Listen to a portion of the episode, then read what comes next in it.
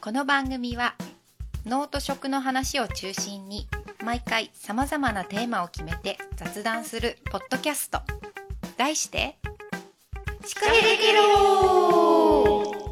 青森県から配信中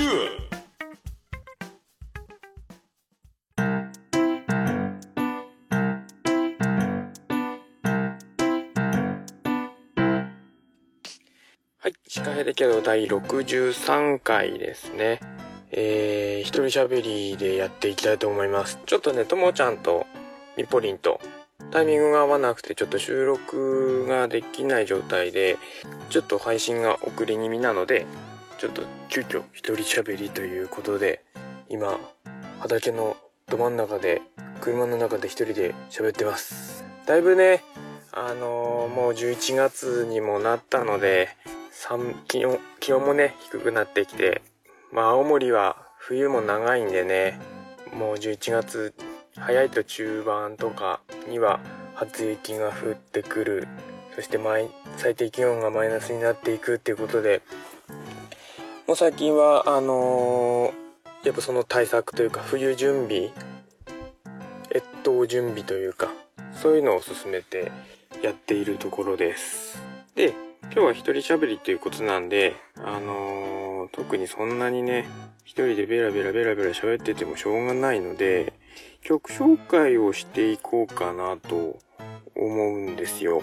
で、まあ秋なんでね、こういう、なんていうんですかね、曲を聴くときって結構多いのが、あのー例えばちょっとへこんでるときに元気が出る曲を聴くとか、あとはなんだろうなうーんまあちょっと興奮気味の時に心を落ち着かせるとかそういうあの、ね、寝る前に心を落ち着かせるとかですねそういう使い方する人が多いと思うんですけれども私の場合結構逆であの自分のこう感情とか気持ちにブーストをかけるっていう使い方をよくしていてあの例えばまあ波に乗っててもうイケイケの時はガンガンアゲアゲの曲を聴いたりとかあとはちょっとへこみ気味の時はもう逆にもっとへこむような曲を聴いてもう落ちるとこまで行って上がるみたいな使い方をよくするんですよ。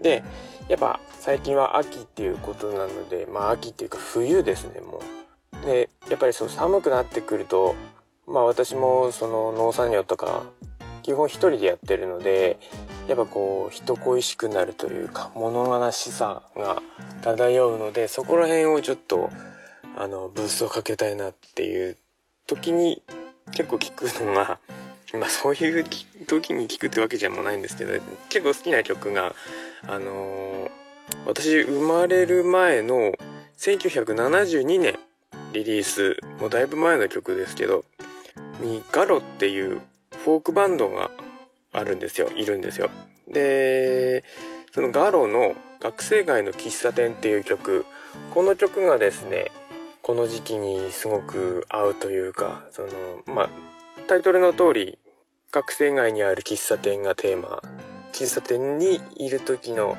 歌詞になってるんですけどまああの視点がちょっと面白くて学生街の喫茶店なのでもうその喫茶店のマスターの視点でもなければそこに行く学生たちの視点でもなくあの自分も学生の時に通っていたあの頃は良かったなあみたいな感じで学生たちを眺めている久しぶりに来たおっさんみたいな視点で書かれていてそこがすごく面白いなと思っていつも歌詞を、あのよく歌詞聞いて歌ってるんですけれども曲調もねやっぱりちょっとその時代が70年代っていうことなのでこうおとなしめの曲というかフォーフォークソングですねやっぱこういうあのー物悲しいというかそういう曲もたまに聴くのは全然いいですねはいぜひぜひ聴いてみてくださいで、まあ、きょ1曲だとあれなので2曲2曲今日は紹介したいなと思いますで、まあ、喫茶店とかですねカフェといえばっていうところで2曲目紹介したいのがえー、と「コーヒーの歌」で、これがですね、ちょっとさっきのガロとは真逆で、真逆でもないんですけど、あのーちょっとガラッと変わって、雰囲気が変わって、まあ私が好きなジャパニーズヒップホップから、あのーちょっと選曲してみたいんですけれども、ジャパニーズヒップホップって、あのー結構攻撃的な曲が多いというか、やっぱその文化というか、ルーツがそうなんですけど、やっぱりその社会風刺が効いてたりとか、まあ、あの、あとはギャングスタラップっていうんですけれども、ちょっと犯罪自慢じゃないですけど、そういうのをやったりだとか、あとは、まあ、ビーフって言って相手を攻撃したり、自分を鼓舞して相手と戦うっていうか、相手を批判するみたいな曲まあやっぱり多くて、その、まあ、多分ヒップホップあまり知らない人もそういうイメージがもしかしたら強いのかもしれないんですけれども最近はそうでもなくてあの私ヒップホップが好きな理由の一つもそうなんですけどそのヒップホップの文文化を強く残しつつ他の文化と混じっていくっていう特徴がヒップホップにはあってでやっぱそれがそのヒップホップの一番の理由かあの一番の魅力かなと思うんですけれどもやっぱいろんなジャンルとコラボしたりとかそういうのがすごくいいなと思っていてでこの曲も、あえっと、今今回紹介する曲もそんな感じの曲で全然攻撃的じゃなくて、えー紹介したい曲が「インシスト」っていう何、えーなんて言うんですかねグループジャパニーズヒップホップ系のグループがあるんですけれどもそのグループあの生バンドとかやったりするんですけれどもそのバンドとですねチンザ・ドープネスっていう人とあとチプルソがうーんとフューチャリングしてコラボしてできた曲が「ホットコーヒー」という曲がありますこの曲がですねあのーまあ、インシストが YouTube で動画とか上げてるんですけどそれであのフリースタイルってその生でラップをした時にできた曲なんですけれどもこれがねあのーまあ、曲調がすごくチルアウトっていうとちょっと専門的な言葉になっちゃうんですけども音なんていうんですかねうーんと本当にカフェでかかってるような感じの雰囲気の曲ですごく雰囲気が良くてもう名前の通りコーヒーについて熱く語ってる曲ですでこのチンザ・ドップネスとチプルソっていうこの2人がですねフューチャリングしてるんですけれどもこの2人があの声とか、あのー歌い方にすごく特徴があってで、まあ、歌詞もですねそんな、あのー攻撃的な歌詞じゃなくて結構面白い歌詞で歌ってたりするのですごくそのヒップホップ初心者とかにもおすすめというかあの聞きやすいのかなと思いますそういう攻撃的なのが苦手な方とかもですね聞きやすいのかなと思いますのでぜひぜひこちらも聞いてみてくださいインシストでホットコーヒーですねはいこんな感じでいいかな一人で喋ってるのでねということで、えー、と本編の方は、うん、とミカリン3回目ラストかなで、うん、そうですねラストになってると思います最後までお聴きくださいどうぞ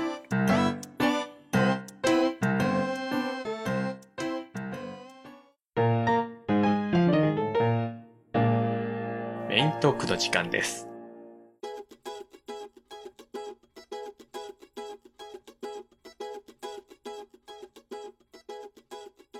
はい、じゃあ、メイントークはーい。はい、ちょっと時間の都合上、オープニングとエンディング別撮りで、メイントークだけを撮りたいと思います。はい。はい、じゃあ、今回も、ミカリンにはい。来てもらってます。はーい。よろしくお願いします。よろしくお願いします。うんと、前、一番最初に、3回目なんだけど、うん一番最初が、お店、ワルーンさんに、あ、お店の名前言ってなかったじゃん。マジで私3回目にして初めてお店の名前言うかも。あお店の名そ前うだは、よ。ワルーンさんにあ、ま、なんか、あの、入れときます。りがとうございます。はい。はい。と、えー、ミカリンの話。うんで、2回目が、インドネシアの話。そうね。食文化ね。なんかね。で、今回、ワルーンさんにで取り扱ってるもう一つのカテゴリー、グラノーラとそうだね。ナはッツ類い。の話を聞きたいなと。はい。それはなんか、その、インドネシアとなんか、これね、ちょ全っとく離れ関てない係ないんだよ。だから、うんとね、うん。そうそう。なんで、そもそもグラノーラってうんあるんだけど、まあさ、長いいろんなさ、ことがあったんだわ。 うんうん。でね、うまあん。ちょっとかいつまんで話すと、ううん。まあ、あの、前にね、起業しようと思っても何年か前からさ、うん動いてたんだけど、うん一度ね、私、起業するのを諦めて、もうあの、うん起業はしないと。うん何もしませんっていう時に、時間ができちゃうわけじゃん。そしたら急うに。んうで、何も、こう、今までやってたことをやらなくても済むので、うん。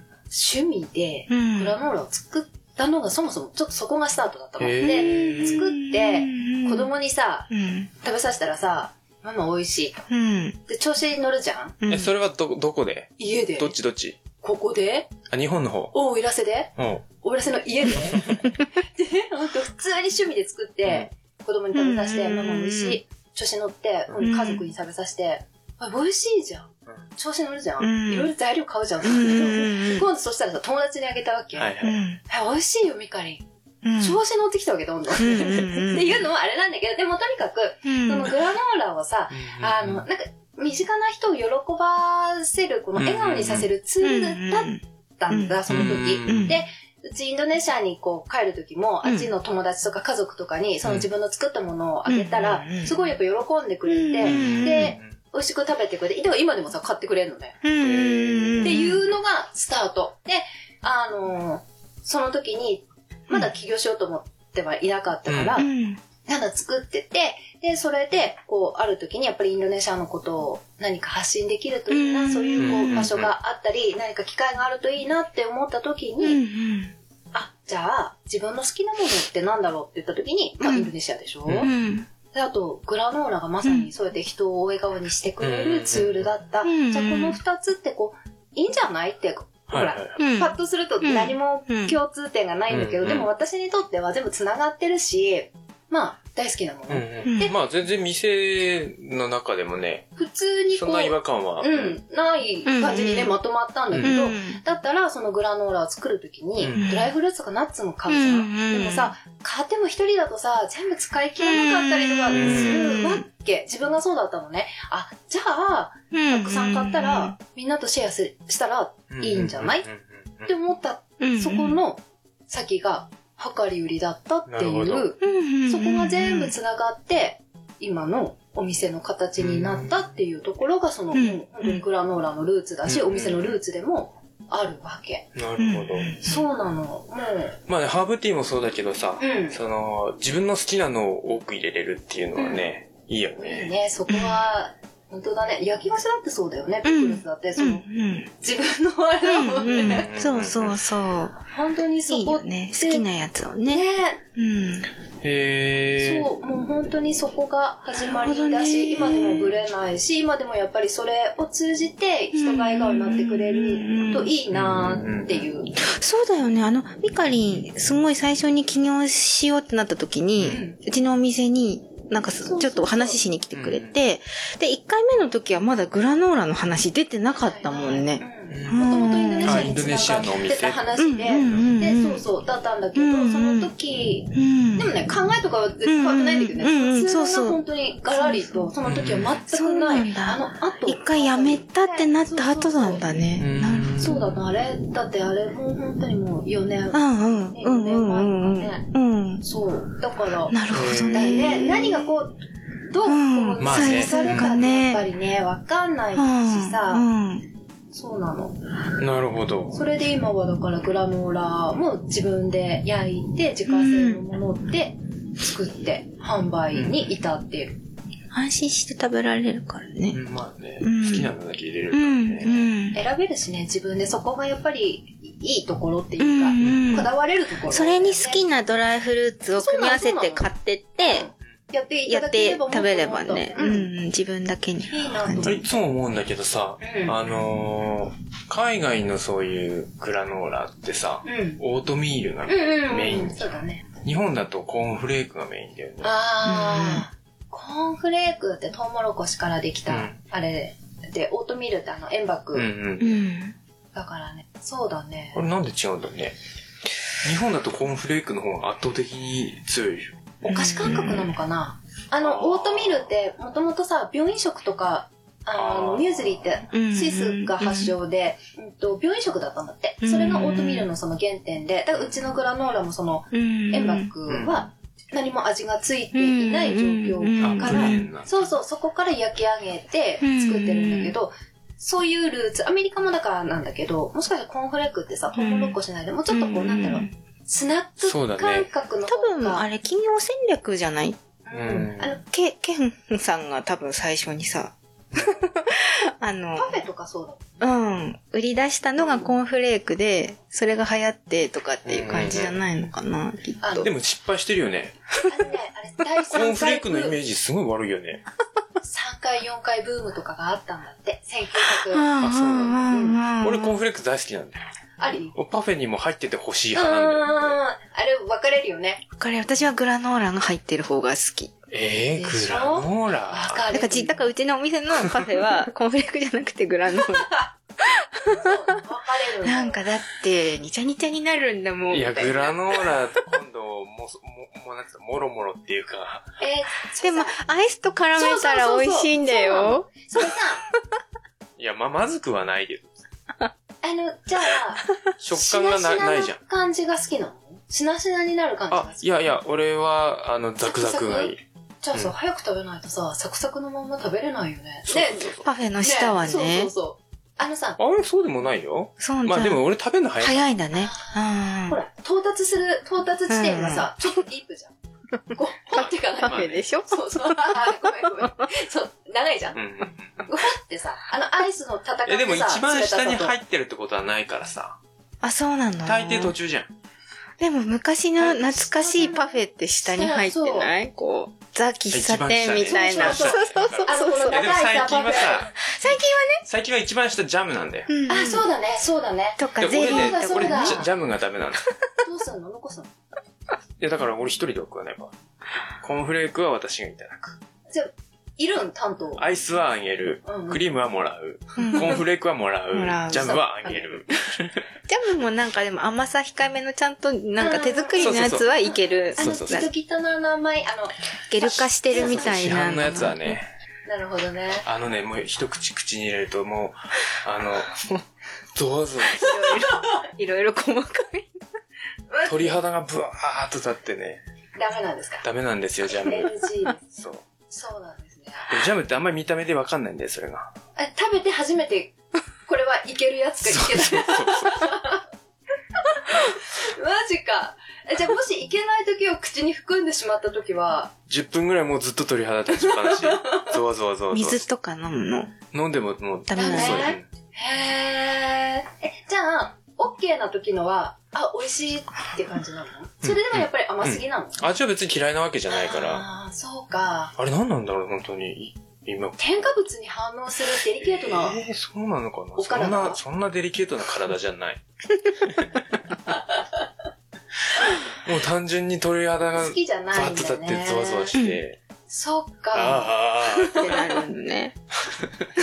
やばいね、それやばい、やばいくらいになっちゃうああ、ね。そうか。うんでもね、砂糖、砂糖は全然平気。それこそ甘いコーヒーとかはうんうんうん全然。え、ミカリンのお店のグラノーラの甘さうはん、普通にお砂糖で出すのうちはね、白砂糖は使ってない、うんうんまず。うんうんうんうんと、メープルシロップか、うココナッツシュガーか、うんうん。蜂蜜、うんで、まあ、入れようと思ってた今度アガベシロップ、うん、とかあっあ。て全部使ってる。んそれだけかな、うん甘さはね。そうそう。多分ね、うん別に鳥肌は立たないと思う。大丈 夫自家製なの自家製あ、全部自家製なのグあラ全入部れてる。うん、あの、そうそう。材料あるじゃんだからあの、本当にグラノーラの元になるやつと、うんあとナッツとかあ、そうなんだ。あれをそう混ぜ。てだから抹茶味とかもミカリンが作ってる。へーなんていうのうん。あの、きな粉も味噌も抹茶、今ね、もうそろそろ寒くなってくるから、うんうんまうんた抹茶とかを作ろうと思って今、考えてたところ。あれは全部ね、すそうなごいのね。配合とかも考えて作ってある。だから、あのーちゃんと許可のある施設が必要だったそんうだ、ね。そうそうそう。物販だけだったらいらないもんね。物販だったら大丈夫だったんだけど、菓子製造うんうもん取ってなるほどやってる。そうう。ん。そうなんだすごいね、面白いミックスがあるから、皆さん行ったら見てみて、こう、うん誰かをイメージしたグラノーラとかがあったりそ、うだね。まあ、みあその、うん自分で選ぶっていうのもいいけどね、敷居が高い人は、え、え、じゃあ例えばブレね、ンド例えば、うんまあちょっとお金の問題は置いといて、はいはいはいこうこうこういう人にうんグラノーラを送りたいから、うんそういうイメージで作ってあもうって言ったら超得意あ作れるの。それは得意。そういうオーダーはありなあの。りあり。あだからね、うん実際にそれうん。言われてて、うんうんあの、私をイメージしたグラノーラを作ってくださいとか、よく言われるのね。自分はいいよ、え恥ずかしい。面白い。それさ、うんそれ今思いついたけどよさ。くないそれ。うんすごいでしょ、うんあの、得意なんだ、それは。それさ、あのー 純レギュのゆうちゃんと、あーコラボしようよ何誰いや、もうその一人の人を、うん。に対して、あのね、バーテンダーさんがいるのねわ。かったわかった。そうそうそうそううんんケーズのマスタうんわーかったわかった。うん。もう、例えのば、、その、ゆうちゃんには、その人のカクテルを作ってもらって、ミカリにはあ、ーその人のグラノーラを作ってもらって、で、俺がハーブティー作るよ、そああ、そうだね。あ、で味見するの。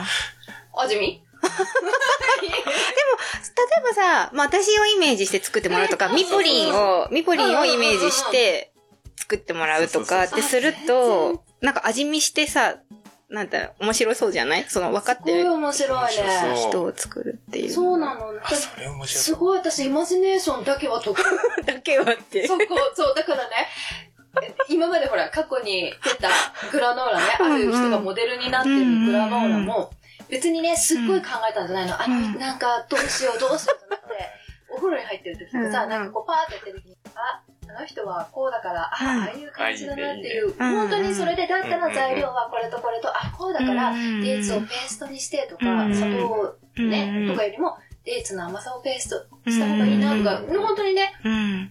一人でも面白いでしょ。なんか面白いなと思って見てたの。この、面な白いんねか人をイメージしたやつね。えそうなの、売り切れ。 うん。売り切れそだのっ人をさ、知ってる人は買っちゃうもんね、きっとね。うた。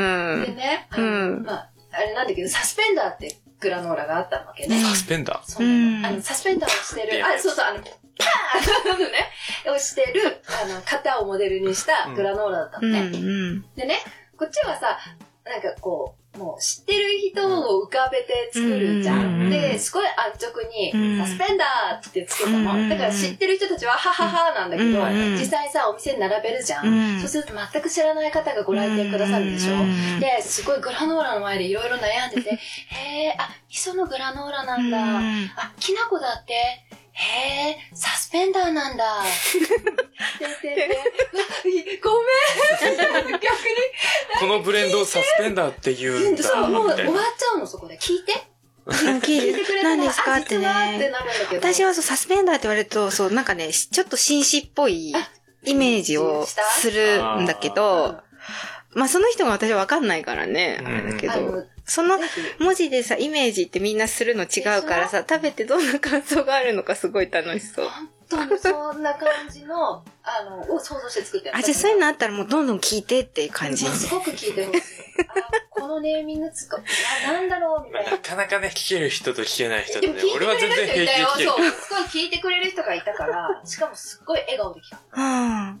よし来たと思って。すごい説明した。こんくらいね、おしゃべりが好きな人なの で、ぜひ皆さん絡んでくだそうださい。ね。うん。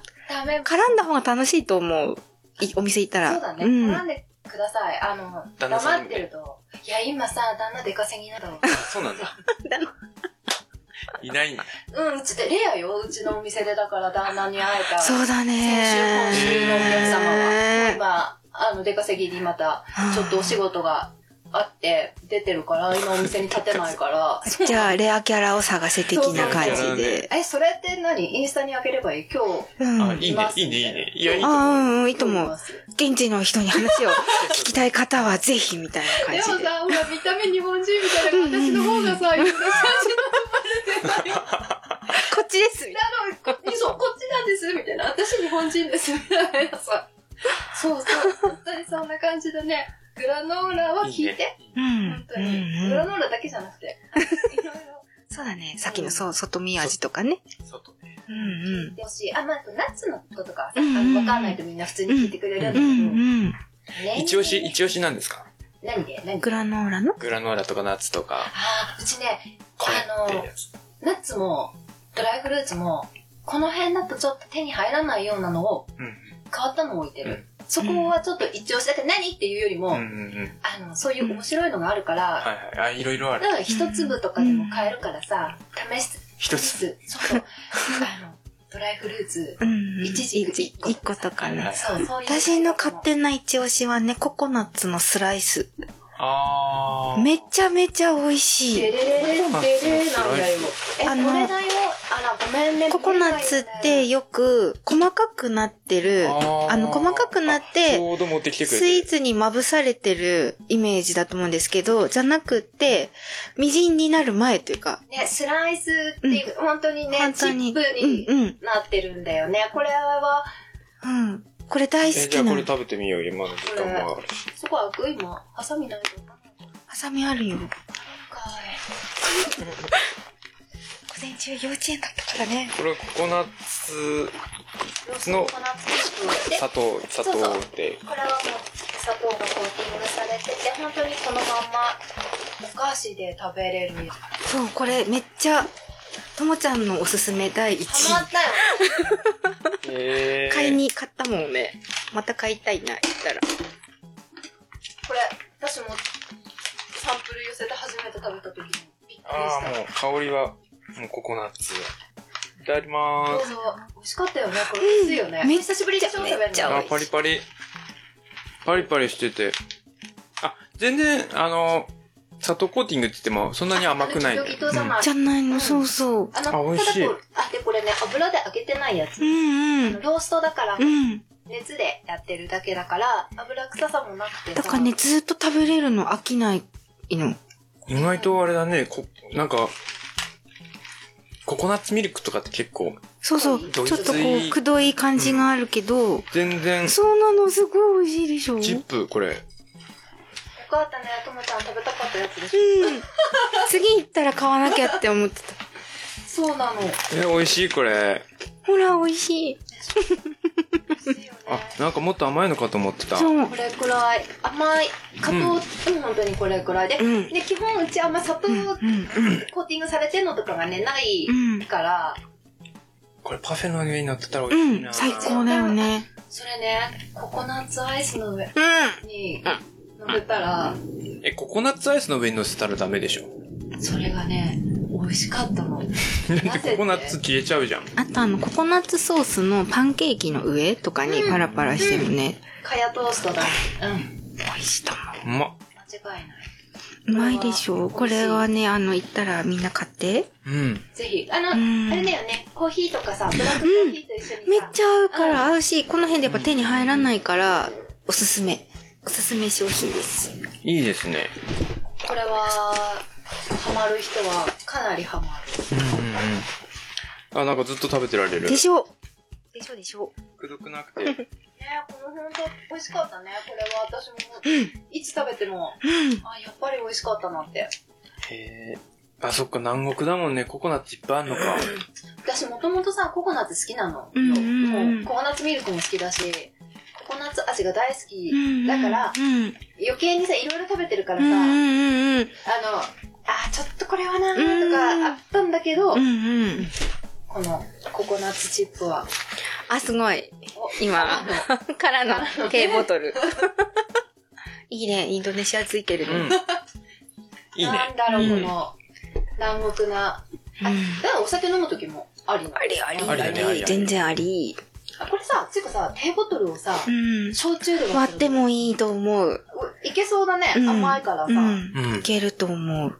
いけんじゃん。全然、ジ緑ャス茶ミ杯。ン、ジャスミうんンティーのね、ジャスミンある杯か。ら。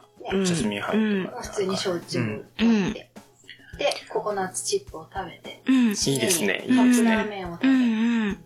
あ、最後にじゃああれ、一個だけさ、バルンサニーの意味を、うんうんうんあ、そうだね。教えてもらってもいいですかそうそうそうそうだねそこら辺の話をね、全然聞かなかったんだけどさ。うん。ワルンサニーって、ワルンってインドネシア語なんだけど、あの、ちっちゃいお店とかさ、屋台、うん。あの、大きいさ、レストランとかじゃなくて、本当にこう、ちっちゃいうんうん屋台だったり、うんお店っていう意味。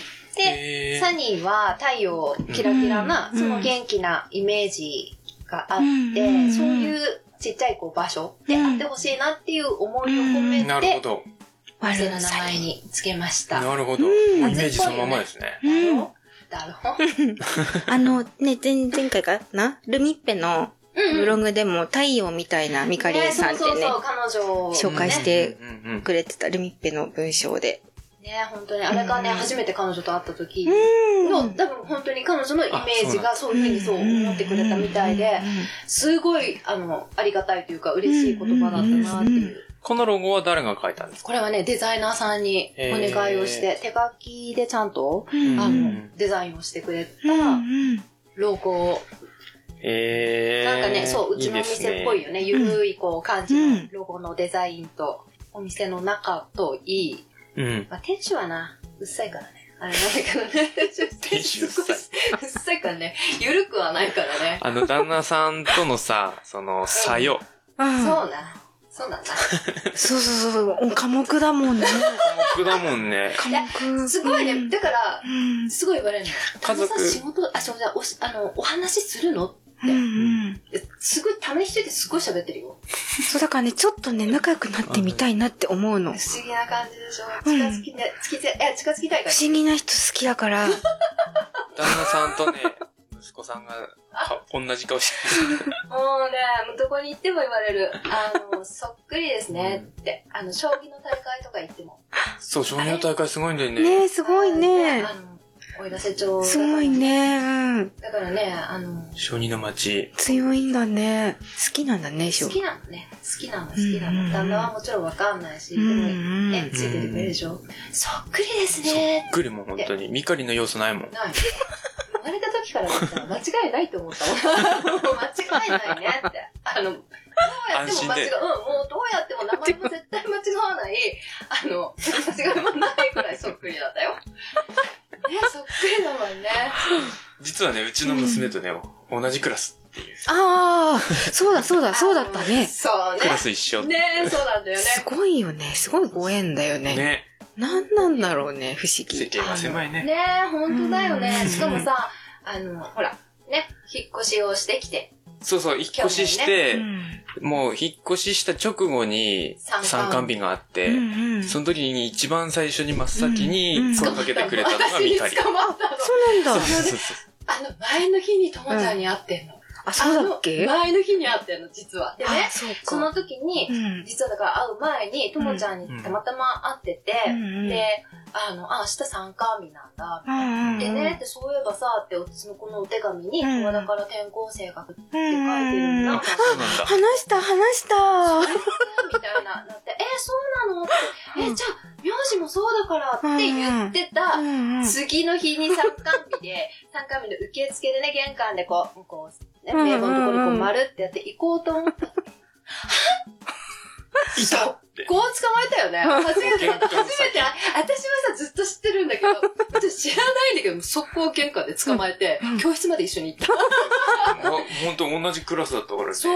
でうねん、あれ、後日談あるんだよ。何あのね、もともとの、うんあの、クラスのママ友とかいるじゃん、うん私、3人で入ったわけ。私と、えーちゃんと、えーちゃんの奥さん、3人で入りうまんしうた。んうん。ねうん。あの後の後日う談、んうん。ママ友が LINE をよこし、うん。今日一緒に入ってきた人って旦那様、うん。そうだよね。だってあっちの顔してるもんね。そうね、違う。よ わくかる言わわれるかるみたいなね。よく言われるう。ん。だから、初めて見たって。やっぱりあっちの人の顔してるね。あのさ、転校してきた人だよ。っていう。赤石さん、赤石さん。あーうねんですね 感じだったね、赤石さん。でも、美学の旦那に。美学の旦インドネシアの人 那。イにンね。ドネシア人に赤井さんはインドネシア人。っていうことになる。あらまあ。ああ、だから、まあよく言われるよ。だよね。もうそう俺初対面の人にさ、あのー、モンゴル人って聞かれたことあるよ。もう間違えられるんだよね、きっとね。 もう、もそううだ慣れよっこ慣ね。れっこ。だよね。だから、堂々と言ってやった。うんあーでしょーって言った後に、うんあれ、普通に違うから。普通に日本人だから。普通の人だから。結構、ど、どがつく日本人。ど日本人だよ。そうだね、祭り好きだしね。そうそうそう考え方も古風だし。そうなんだよね。そうだ。いやー、お後がよろしいようこで。 れがよろしいよ。ちょうどいいかなこんな感じで。はい。はい。じゃあ、まあ、エンディング別にだからこの、このメイントークで喋っちゃうか。うん、そうだね。うんと、ワルサには、はい Facebook とうん、インスタかな、インスタはいインスタグラム、うんツイッターとかはやってないのかなツイッターやってない。まあ、そのあたりをチェックしてもらって、ぜひぜひ、おいらせはい町、おいらせ町なんか増えてきたね。増えてきたね。う鴨ん。江せんべい店うん、そうだにね。、より、そうだね。ワあそこルにサ、ににより、そうそうより道繋がってるしうね。ん。いいね。うん。ねそうだねう。ん。ぜひぜひ。ぜひぜうひん。そのうちネット販売とかもあるんだったっけそう、今も、うんあの、オーダーがあれば対応して、もう通販は。だそうなので、はい。コメントを入れればいいのかな、そうだね。うんはいあの、メッセージください。うんうんはーい。はい。はい。ということで、はいあ。りがとうございました。ありがとうございました。はエンディングは別撮りい。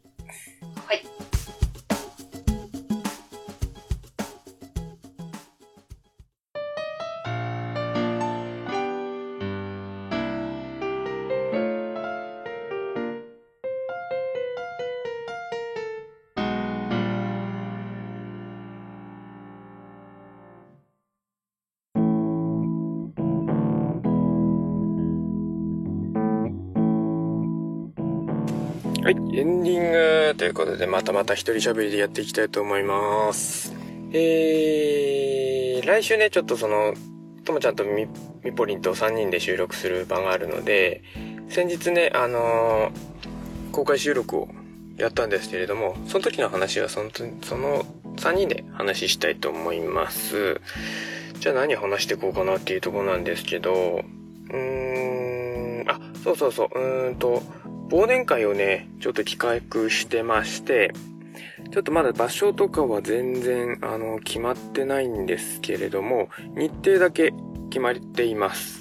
えー、ちょっとね、その、今回忘年会、前にもちらっと喋ったんですけど、今回の忘年会はちょっとケロナーさんもどんどん呼んで、宴会にしたいなと思ってまして、まあ、今まで、その、司会でケロに出てくれたゲストさんたちもちょっと、来れる方は来てねっていう風な案内はしようかなと思っているんですけれども、えー、日程が11月30日土曜日ですね。の、ちょっと時間もまだちょっとはっきりとは決まってないんですけれども、夜。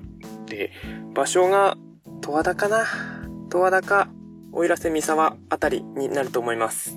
情報がね、ちょっと詳細が、あやふやなんですけれども、次回の64回でちゃんと告知したいなと思うんですけれども、ちょっと日日程が日程なので、あの、もしこの日、11月30日、シカヘデケロ忘年会に参加できるよっていうケロナーの方、もしくは聞いてくれてる、今まで出たことのあるゲストの方々、連絡ください。ちょっとね、人数を把握したいっていうのがあるので、その人数に合わせて場所を検討したいなと思っているので、11月30日、シカヘデケロ忘年会来れる方、ご連絡お待ちしております。メールかそうですね、メールかな連絡いただければと思います。ということで、えー、エンドコール。えー、司会だけロではお便りを募集しています。現在のメッセージテーマは3つ。野菜の擬人化。自慢の野菜、好きな野菜のいいところや面白いところを擬人化して、司会だけロ。えー、2つ目は、おすすめの場所と食。旅先で行った素敵な場所やよく行く好きな場所など、その場所やその近くの食を絡めて、司会だけロ。3つ目、食尿病と癖。こんな時、ついついやってしまう仕草や行動、口癖など、あなたの食尿病や食尿上やってしまう癖を司会できろ。メッセージテーマのほか過去の配信についてやこんな話が聞きたい、これってどうなのなどなど、皆様からの声もぜひお寄せください。で先ほど言った忘年会の行きたいよっていう手上げとかもメールでお願いします。メールアドレスは、シカヘデアットマーク Gmail.com です。shikahede アットマーク gmail.com です。Facebook ページとブログ、Twitter もありますので、シカヘデケロで検索してみてください。Twitter のダイレクトメールでも構いません。ちょっとブログと Facebook ページは個人情報が出ちゃうので、メールか Twitter のダイレクトメッセージでお願いします。あと忘年会の行く行かないですね。ですね。はい。ということで、今回は一人喋りということで、また次回お会いしましょう。ヘバナス一人寂しい